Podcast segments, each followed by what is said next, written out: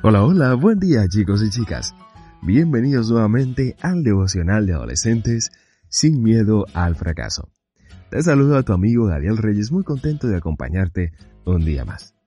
El día de hoy, 14 de diciembre, el título que nos trae el devocional es Matar a la gallina, parte 1.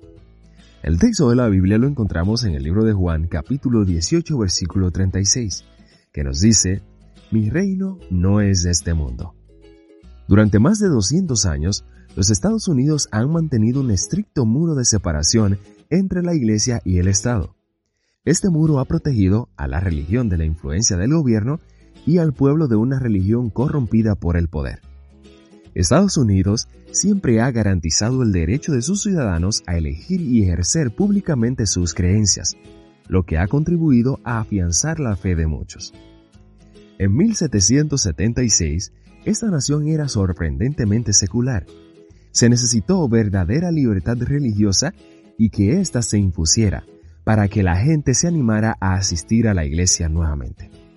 Con el renacer religioso masivo que tuvo lugar a principios del siglo XIX, conocido como el segundo gran despertar, la gente volvió en masa a la práctica de la religión y surgieron nuevas denominaciones. Sin embargo, poco después de la revolución, los cristianos conservadores comenzaron a sentirse incómodos con un gobierno estrictamente secular. Consideraban que esa gran nación debía reconocer oficialmente la autoridad de su gran Dios. Algo que les molestó particularmente fue la orden emitida por el gobierno en 1810 de entregar el correo los domingos. ¿Cómo podía el gobierno profanar el domingo? El día del Señor, creían ellos, entregando cartas.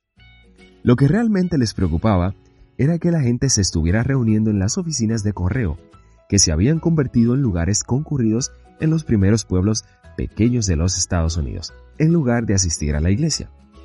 Los líderes cristianos protestaron fuertemente contra lo que consideraban un sacrilegio, hasta que finalmente, en 1828, la Comisión del Senado para la Oficina de Correos y Correos de Caminos se ocupó del asunto presidida por el devoto bautista Richard Mentor Johnson, un senador de Kentucky que más adelante se convertiría en vicepresidente bajo el mandato presidencial de Martin Van Buren, de 1837 a 1841.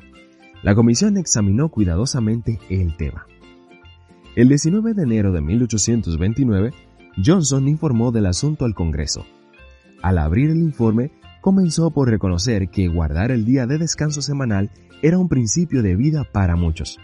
Sin embargo, debería tenerse en cuenta que el objetivo principal del gobierno es garantizar que todos los ciudadanos disfruten de sus derechos civiles y religiosos, y no determinar si se debe estimar un día por encima de otro, o si todos los días se deben considerar igualmente santos.